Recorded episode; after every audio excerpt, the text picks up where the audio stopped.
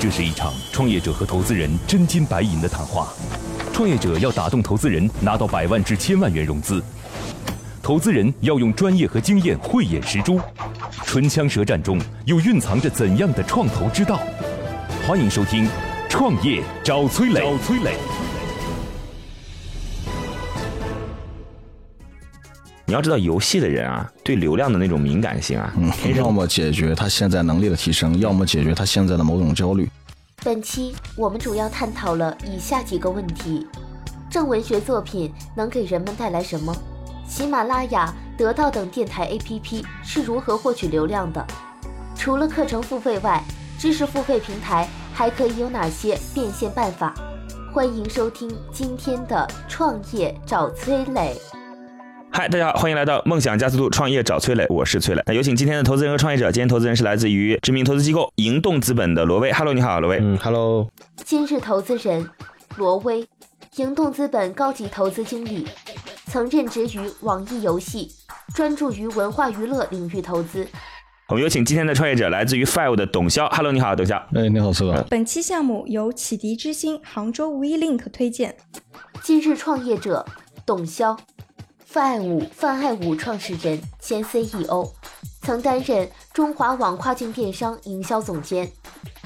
你跟董潇聊过之后，觉得董潇也是一个特别有追求的人。他做的项目呢，是跟我们正文学相关的。这正文学就算是跟我们现在的网络文学、非主流文学所区别开来的。举举例子啊，沁园春学。属于正文学，对吧？我们过去的诗词歌赋都属于是正文学啊。现在包括一些，就类似于像大家看到的，可能相对来讲比较符合时代价值观的文学内容，就类似于我们我们看到的一些影视作品，对，就是那个呃，陆毅演的那个影视作品叫什么来着？人民的啊，人民的名义，对，就类似于像这样的，也属于是正文学，对，传播正能量的文学作品。啊，正能量的文学作品，他要把这些作品干嘛呢？有有声化，嗯，其实这件事儿啊，已经很多人做了，因为不管是在蜻蜓、荔枝、喜马拉雅当中，都有很多人自己去读那种小说嘛。дома. 然后底下会有粉丝来给他点赞、评论等等，还有人会打赏红包，对吧？但是呢，他们希望自己手中拿到一大批有版权的郑文勋作品，已经拿到了哦。对，然后呢，在自己的平台当中，嗯，来进行有声化的处理，然后跟粉丝来进行互动，大概是这样的一个意思。这种互动有可能是录成音频，然后大家来听、评论、点赞、转发、打赏；有可能是直播，对吧？直播的互动就更多啦，对吧？你来给我来个这段，给爷来个那段，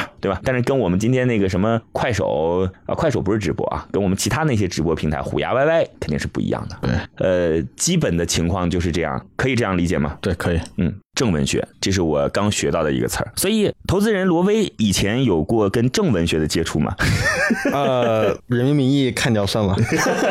你因为游戏很多也是需要通过文字的 IP，对对吧？然后最后去改改成游戏，对。所以当时腾讯会对于文字领域当中盛大文学会这么关注，然后收了它等等，对，其实就是因为这个原因，因为它所延伸出来的不管是动漫还是影视作品还是游戏，它最底层的那个东西都是文字。对，其实坦白来说的话，国家对这块东西的管理也是越来越正规化了。OK，其实坦率来说的话，游戏其实是一个非常。野蛮生长的一个行业，是。在初期的时候，你会发现会有各种低俗、烂俗的一些梗，或者说内容，嗯，去这种来吸引垃圾流量来去做变现，这是一件非常不可取的事情，也的确会毒害很多青少年。是，所以说，在一六年的时候，国家就开始要郑重的在手游上面也要开始审，OK，审各种的就审剧情。内容，对，要审剧情这些东西，OK，就是他会要求你去把那些三俗的那。那些东西啊，都给去掉。了解，对，而且要变得就是正能量一些。是。对，所以你未来也判断说，很多正文学的作品会成为游戏它的那个，就是我们是根据这个 IP 改编出来，正文学的 IP 改编出来。是的，是的，是的，是的。OK，就是而且就是现在，其实我们会发现，就是伴随着我们整个国家，嗯，的这个水平不断的提高，OK，以及经济实力不断的增强，我们会发现现在的一零后们、零零后们，他们其实对国家是一个非常非常的自豪感在这里的。所以说，在这种在这种情况下的话，其实这种正能量的作品反而能够得到很多很多的民族主义现在比较比较强一些啊。是的，来，我们刚才聊一聊，就是我们俩理解的正文学。我们想跟今天的创业者董潇聊聊，你你告诉我们能说具体什么是正文学吗？因为如果说传递正能量的就叫正文学，那我认为现在在我们国家所有的作品都是正文学，因为不允许你传递非正能量啊。所以你怎么理解这个正文学呢？那正文学，我们先从形式上来去看吧。然后正文学它的形式多是以诗歌、以散文，然后还有短篇的小说为主。嗯，这个可能在就是因为我是八五后啊，在我小的时候有一些杂志，就比如说是《青年文摘》、《读者》等等的这些耳熟能详的杂志，它这上面的最就是最典型的传统正文学。那现在我们来去收的这些 IP 合作的这些 IP，他们体现的东西百分之七十也就是像当年《读者》和《青年文摘》一样，只不过是现在我们的大家对触媒的阅读习惯已经发生了改变，没有那么多人来去买那些杂志、订阅那些月刊。对，所以说这些内容他们看的人越来越少。对于正文学作者来说，他们的稿子赚的钱也越来越少。现在会出现的就是持续创作动力不足，这也是我们一直来去免费的服务正文学作者的一个最大的一个前提。嗯，OK OK。所以我我觉得这件事情是对的，因为其实你要看网上的这个文字平台或者东西，你会发现最大的其实就是像阅文。嗯，对，像这是针对男性为主的嘛，像女生的话，可能就会去晋江，嗯，去看一看。但我会发现他们上面的所有文章，现在或者说文字，几乎都已经是清一色的长篇的小说了，不管是霸道总裁文也好，或者说是那种奇幻奇幻的这种打怪修炼文也好，他们其实就都变成这种长篇的文章了，而且他们越来越拖沓，越来越没有任何的剧情可言。理由很简单，他们的变现都是靠字数来赚钱的，固定。就是签字五分钱，好的呀，对啊，我觉得真的挺好。对，就是他这样一说，我就想到，我说怎么去定义为正文学，就是跟网络文学区分开来的。现在我们所以虽然说网络文学好像是一种介质，但其实它已经成为了一种风格，对对吧？就是我们要么就是古墓派的，要么就是奇幻派的，要么就是霸道总裁派的等等。就你很难再有那种网络文学说，现在你你再想看到说大宋点事儿，你都已经找不到，对吧？这肯定是因为根据就某一些市场需求，然后大家就开始来。去往这个方向是的进行挖掘，对对，但有时候价值真的是要引导的，挺好，挺好，挺好，挺好。接下来，投资人和崔磊将对项目的细节展开提问。刀光剑影中涌动着怎样的商业智慧？短兵相接里蕴含着怎样的创业之道？投资人的发问，创业者能顺利接招吗？在这里呢，有个消息要告诉大家：来参加我们节目的投资机构，每周都会有一次线上的项目指导，为大家来进行项目梳理，帮助你来解决创业过程中遇到的难题。如果你也想参加的话，可以在“创业找崔磊”的公众号里回复“活动”两个字儿，获取活动的名额。正文学作品能给人们带来什么？这事儿呢，因为我呢一直是做广播的，其实这事儿离我们非常非常的近。我们很小的时候就做广播剧，是吧？然后呢，我们也自己以前喜欢读点东西。既是练声也陶冶情操，嗯，当然也没什么好的成果。然后那喜马拉雅我们太熟悉了，对我自己的节目在喜马拉雅播出。喜马拉雅刚开始还是平台不大的时候，我们就已经有接触了。那他们也有这样的东西啊，包括荔枝、喜马拉雅、蜻蜓都有这样的东西啊。那你跟他们有什么区别吗？我们和现在已有的这些 FM 电台最大的区别，应该就是我们只聚焦于做这个。对，因为现在整个在中国最大的流量入口，可能说是就是像喜马拉雅之类的，它。更多的还是通过一些比较市面上流行的泛娱乐的方式，嗯，通过这些不同的情怀主题，像霸道总裁之类的，把流量拉过来。在这种流量里边，正文学非常容易被淹没。了解，因为正文学是不具备这种追剧能力，它不需要来去追剧，它可能只是一个点，一篇散文，它来去承载的是一个作者对于未来的一种梦想的描述等等的。所以在这种平台里边，正文学它发挥不了它真实的作用。然后在这里边，大家都是现在的社会都很逐利，理解了。你说被玄幻类的，对吧？被成功学的，就挤到后边挤到。后边去了？不管你是靠智能排名也好，还是靠主编排名也好，都上不来，对吧？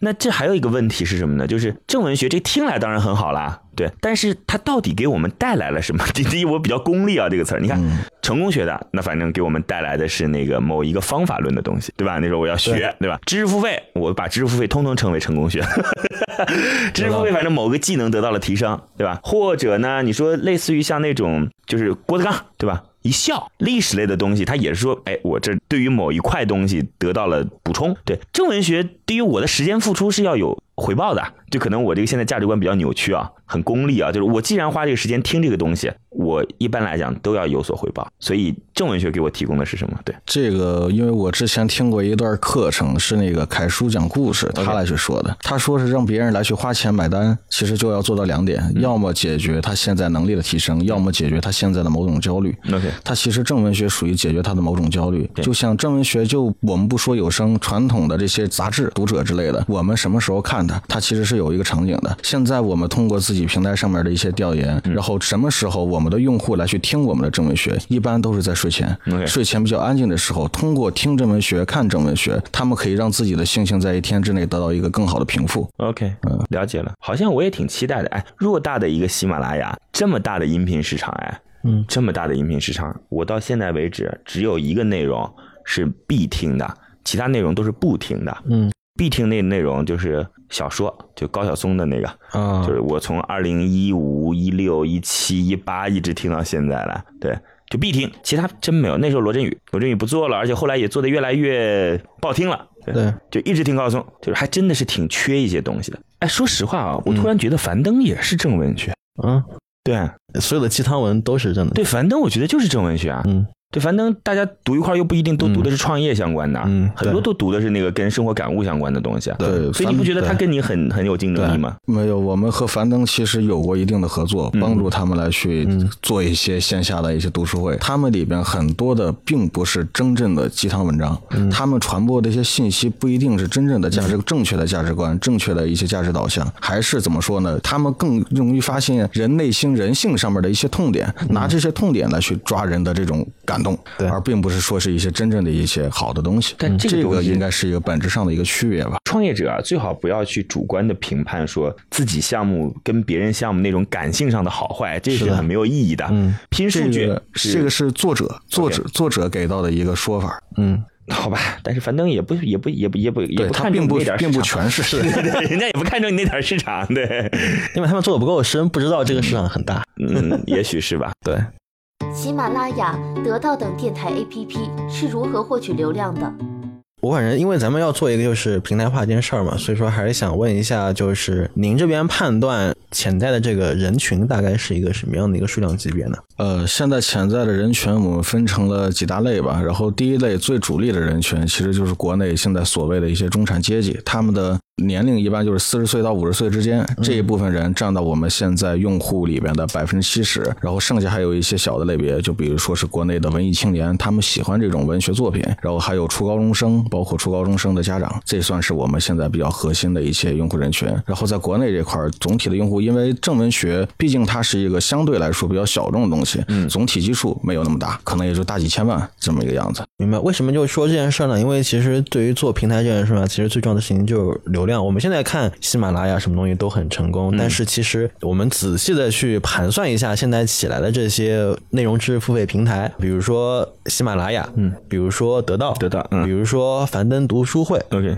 我们举这三个作为典型的代表吧，你会发现，虽然说他们现在都蛮成功的，嗯，但你会发现，而且他们的那种调性不一样，或者这种东西，但是他们都有个共同的特点，就是他们都有非常高效且低价的获取流量的方式。OK 我举个最简单的例子，喜马拉雅为什么能有那么高流量？因为它以前是做工具的，嗯做 FM 工具的，嗯，所以说在这种情况下，工具是最能够吸流量的。那么它有大量的这个流量的情况下，它就可以把它可以转变过来去做付费嘛。那么第二个，我们看得到，得到是什么样？得到是很明显的一个通过 KOL、通过大 V，嗯来去吸引人的。但这个罗振宇自己流量，罗罗振宇自己有流量，对，就是他自己的流量能够吸引过来，这个我觉得也 OK。因为其实对于像知识付费这种东西来说的话，它其实在很大的一部分人中是肯定会成为 KOL 化的，这个这也就是这个我跟。各位讲这个故事啊，那樊登是怎么做出来的啊？对，准传销，对 对，这就是我要说的事儿，你就直接把我要说的话给说了出来了。樊登就是通过在，而且是线下的这种裂变线下裂变这种裂读书会这种方式做了出来。所以你发现，虽然他们这种八仙过海、各显神通对，但是最终都是通过低价高效的这种方式，我但这样啊能把这个平台做了起来。我把那前面两个再跟各位分享一下啊，因为当时喜马拉雅呢刚刚起步的时候，就不停的去拜访电台，就告诉别人说，哎，你看你们那节目流媒体嘛，嗯播了就听不到了，是不是？对对对你可以告诉别人说，在我这儿还能听你的节目，对吧？然后呢，我把你的节目放到我的平台中，一档一档的，我流量多流量少你别管了，反正你起码是个沉淀吧。于是电台就开始播，嗯啊，喜马拉雅去喜马拉雅。突然有一天意识到，不对呀、哥们儿，我靠，都去喜马拉雅他们开始抢占我的市场了。于是大家集体说，我们不能再跟喜马拉雅合作了，要把喜马拉雅的内容版权切断。喜马拉雅，我不要你的内容了。然后呢，这事儿像不像滴滴和出租车之间的关系，对吧？然后罗振宇呢，是他最初的一批流量靠俩地方，一个地方呢是喜马拉雅，嗯，喜马拉雅那时候就变成一个广播电台的角色了。对喜马拉雅说啊，优质内容来吧，然后罗振宇上来上来天天说，来关注我的微信公众号，每天六十秒，嗯，导了四百万用户。然后喜马拉雅说你不能再倒了，不倒不干了，我去干得到吧。于 是就是电台孵化出了一个自己的竞争对手，喜马拉雅又孵化出了一个竞争对手。这件事儿其实很好玩。我说这件事就是我们看似说这个时代在变化，但是那个故事其实都一样的。来，接下来是给创业者来说，对你对就是你们的流量逻辑是什么？我们的流量逻辑现在看起来，我们固有的流量其实也就是两部分渠道。第一部分渠道是我们的真文学作者，因为他们都在持续的写作，写作的同时，他们也会有自己固定的粉丝，这是一个最基础的一个流量，种子用户吧。然后第二部分流量是在于我们整个和社会上渠道的一些合作关系，现在也在和各个省的这种作家协会，然后包括党的这个宣传部，跟他们来去合作，包括党校。然后我们希望我们把这种正能量的这部分东西变成大家已经是比如说就党员吧，变成党员他们的一个必修课，就是我们把这一部分固定人群变成我们的固定流量渠道，然后剩下的一些散户的一些流量，我们也是通过希望和一些影视公司、一些片儿片儿方跟他们合作，他们来去跟我们进行 IP 合作的同时，也跟我们有声优的合作。那其实，在反而来说，把一些泛娱乐的一些流量，我们希望也可以通过合作的方式导进来。过于市场化的一些流量引入的方式，成本落地之类的，现在我们还没有来去做过多的设计。实在是挺实在，放心是的确不放心。嗯，对对对，我总结一下啊，尤其是你对面做了一个过去干游戏的，嗯，你要知道游戏的人啊，对流量的那种敏感性啊，天生的。但我觉得就是这个其实得分开看啊，就是说大家一直都在说什么增长黑客啊，什么四十二章经的曲凯同学，嗯刚开了一个教大家如何做增长的这件事儿，嗯就其实说白了，在所谓的互联网下半场，大家都知道流量越来越贵，OK，但是在流量越来越贵的情况下，依然会出现像拼多多这样子的人，像那个什么，以及在微信里面，以及现在微信小游戏里面各种流量，我觉得啊，流量永远不贵。就是我是这样想的，就因为说句实话，没有人是任何人的忠实粉丝。大家现在这种见异思迁的速度会越来越快。嗯，我相信我那么多粉丝当中，有很多人都已经忘了我是谁了。对对对。但是我们有没有可能在现有的流量池当中，现在流量池在哪儿嘛？流量池肯定是在微博当中、微信当中、抖音当中。对在现有的流量池当中，通过什么样的技巧来获取，对吧？正常技巧一定是提供优质内容，满足用户需求。比如拼多多就是属于满足用户需求，对吧？那类似于像咪蒙就是提供优秀内容，对吧？那还有就是靠搬运的方式，或者找人类就是性格缺陷的东西，是吧？就比如说来转发一下华为刚刚出厂了一个独轮车，转发三个截图给我，我就给你送台独轮车。这种傻子都知道是假的，但是就有人相信的事儿，那啊，就就就是我们就是给你提一些这种建议。对，对这种的，我们之前有考虑过尝试贴标签儿，嗯，就是之前发出过一些活动，然后在线上线下都会有，就是保护中华正文学，传承中华正文学，以这种爱国主义情怀来去做，得到了很大力度的这么一个支持，大家都愿意参与进来，就不分人群，不分他自己身上的属性，不分他的职业，大家对于这种爱国主义情怀、保护中华正文学、传统文学，都是愿意参与进来的。嗯，但这些人参与进来以后，他们的价值能有多高？最终能为我们创造一些什么样的一些点？这个现在确实我们还没有做的那么深，只是做的第一步，内容打磨这块儿。嗯，明白。对，就是这个事儿，大家都知道要去做，反正，但我们我相信你们也应该可以摸索出来适合我们正能量这种内容来去做这个流量增长的一个方式。对对对，试试看，试试看，总会有，总会有办法，。肯定会有的。对，然后刚才我看见您说了很多，就是关于声优这一块的内容。您觉得就是说，在正能量这块东西，让声优们把这个内容读出来，会是一个非常吸引人的一件事儿吗？不能说是非常的吸引人，至少是和看文章来相比，嗯以听文章的方式和看文章相比，听文章是更适合现在年轻人，就所有人大家的一个碎片时间阅读信息的一个习惯吧。嗯除了课程付费外，知识付费平台还可以有哪些变现办法？就流量过来的话，还是想说一下变现这一块，就是您觉得，就说针对像被正能量的内容所吸引过来的这些人，他们的变现有哪些途径可以做，以及我们未来会聚焦在哪？你的付费点在哪里？对，你这个氪金点在哪里？氪金点 氪金点在哪里？对，关于文学作品的它的一个付费点，现在能够看到的只有知识付费和点赞，就是红包。打赏和传统的知识付费，知识付费走的会相对比较少，因为他们的内容可能说是我五毛钱买一篇散文等等的，它没那么直接。或许在会员这块是一个突破，但是打赏点赞这一块，由于它是有一个声音的加工的过程，它可以通过对自己声音的把控，把原故事里边的一些情怀性的东西能够表达出来，这一块是可以迎来很多点那个点赞打赏的。这个之前也是在荔枝 FM 上面来去做过一轮的一个尝试。嗯，有没有想尝试过一些更高客单价的一些东西啊？因为其实坦白来说，我觉得这部分人群付费能力还是有的。高客单价内容有没有考虑？转电商就是这把话都给你挑明放这儿了，对，转电商对有吗？我我们现在想的是把这部分人过来以后做社区，具体社区是转电商也好，还是干嘛也好。嗯，现在我们毕竟这个事儿也是初创项目嘛，刚刚启动，没有做一个明确的把方定给限制死。OK OK，明白。了解。嗯所以我我问一下啊，就是你有考虑过说这部分人群如果到了平台当中之后，那他们能够去进行的，除了刚才我们提到的电商可能性啊，嗯，然后知识付费可能性或者直播互动可能性之外，还有什么可能性吗？投资投资行为，投资对，为什么他们会这样想？自己本身对于 IP 的投资，是我们现在也已经在做的。你指的是类似于像那个《大圣归来》当中大家一起去众筹一部电影还是什么吗？对，类有有众筹的性质，也会有一些直接 IP 的一些投资，因为我们是整个打通的一个是 IP 的一个产业链，从最原始的版权，然后到它声优，它其实是声优来去把它录制音频，是它最原始粉丝积累的一个过程，嗯，然后再往后来去做，其实就到了整个 IP 的一级市场，IP 的一级市场现在收的一般都是一些大的传媒公司或者说是影业，在这个时候，其实我们里边的一些他自己的听众，我们是会给他一个投资通道的我。挺后悔问了你这个问题，嗯，真的，挺后悔问你问这题。其实你还不还不如说没有，就这些挺好，嗯，因为后边这事儿不是一般的不靠谱，是太不靠谱。嗯，我觉得想都别想，把前面的事儿想好得了。在这里呢，有个消息要告诉大家，来参加我们节目的投资机构，每周都会有一次线上的项目指导，为大家来进行项目梳理，帮助你来解决创业过程中遇到的难题。如果你也想参加的话，可以在“创业找崔磊”的公众号里回复“活动”两个字儿，获取活动的名额。现在，投资人已对创业项目大致了解。那么这次创业者前来谈判，他的理想融资金额是多少？是多少？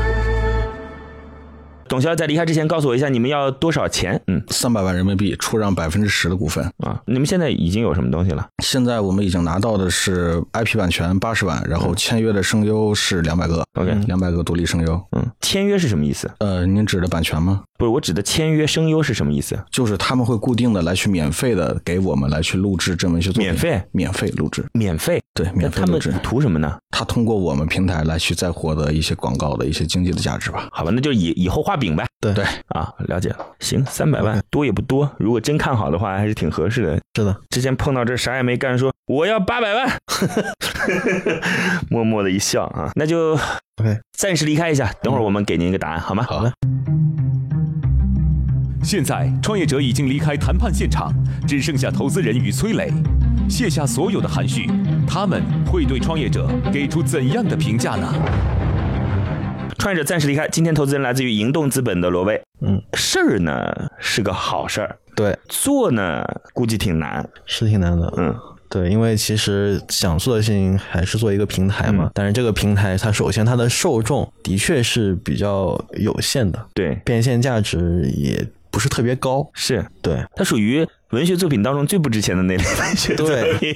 对，对，就是最伪光正的那一部分。对，但是最不值钱，对是的否则也不会轮到他，是不是的？，是的，可能理想情况下会成为一个小而美的一件事情。对，嗯，小而美，我觉得是这样子。获取这部净值人群之后，提供生活方式挺好。对你觉得呢？对，是的，提，供东家就跟东家这样的，嗯对吧？嗯，东家你们投了吗？东家是那个投的呀，东家是远景他们投的，远景投了，然后那个德同吗？德同投了。对，东家我觉得挺好的，因为其实对于大家来说的话，GDP 提高了之后，总想搞一些，总想搞一些跟别人不一样的，对吧？对，是的，总想有自己的这种生活的这种 feel 在里。怀古那个，我觉得他应该这样，就是嗯就把那个整的特别有格调，对，是吧？对然后就嗯转到卖生活方式去。生活方式不仅仅是电商，还有其他的啊对，旅游，是啊，对吧？静心之旅等等。就是因为如果说真的能被这种伪光正的人、伪光正这些东西吸引过来的人，我我我觉得应该会走两种极端吧。嗯。一种就是可能是属于生活可能刚好处于温饱线，但是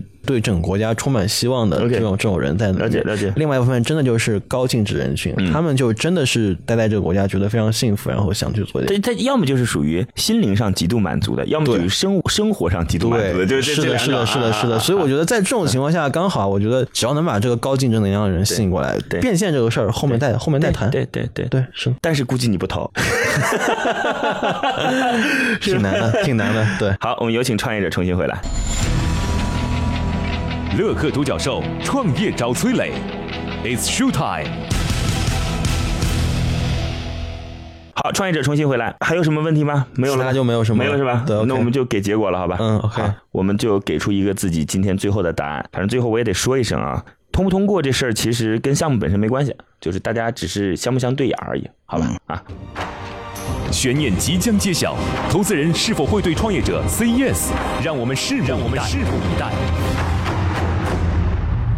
我们有请出今天银动资本来给出项目方一个最终的结果。嗯，今天的结果是待定。哎，告诉我原因。嗯，OK，就是首先我们我们认为这个内容是非常有价值的，因为其实在整个网络上面都充斥这种长篇的这种网游文的情况下，我们的确需要一个能够承载中短篇的文章，或者说是这种有伪光正的这种正能量的这种文章的这个平台这么来出现。但是我觉得就是说，如果我们是不是可有一些更加取巧的方式来去获得这些流量，会是我们更加关注的一件事情。所以说，我们也会持续的关注您这个项目，看一看我们在整个平台的这个人数的这个增长速度会不会比我们想象中要快。这个是我觉得最大的一个投资的一个判断。嗯，好，谢谢。那就这样，嗯好不好？我我觉得挺好，嗯，我觉得挺好。但是我刚才就跟你讲说，最后啊，把人捞过来之后卖生活方式，卖内容卖不了多少钱，这批人高净值，好吧？最后我想跟您讲的话，好那就梦想加速度，创业找崔磊，再见。今天的节目就到这里，非常遗憾，创业者的项目被待定。最后给大家留一个小问题：在知识付费赛道已经拥有众多玩家的情况下，你觉得与之抗衡需要具备哪些要素？欢迎加我们主持人的微信留言，幸运听众将有机会免费加入乐客独角兽的创业者大家庭。感谢启迪之星、杭州无一 link 对本节目的大力支持。每个清晨，无论你是在拥挤的地铁，还是在汽车的车厢，地铁还是在汽车的车厢，戴上耳机，打开音响，你就站在了创业投资的最前沿。创业投资的最前沿。每个夜晚，无论你在公司还是家中，打开微信，你都可以和来自全国的一万名创业者，在乐客独角兽社群里共同学习成长。各位听众朋友，大家好。每个周末，无论你在钱江两岸还是在珠江三角，走出家门，你就可以参与到乐客独角兽会员当地线下聚会交流那。么今天，呃，我跟大家分享的主题乐客独角兽三年时间，帮助一万名创业者在孤独的创业之路上勇往直前。乐客独角兽聚焦投资百课时干货分享，思考有理有据，要合作不空谈，要合作不空谈。乐客独角兽汇聚最优秀的创业者。角兽汇聚最优秀的创业者。加入乐客，拯救你的创业人生。我是李阳，我是创丰资本的郭山。庐山资本、的同资本乐客独角兽，每个梦想都值得尊重。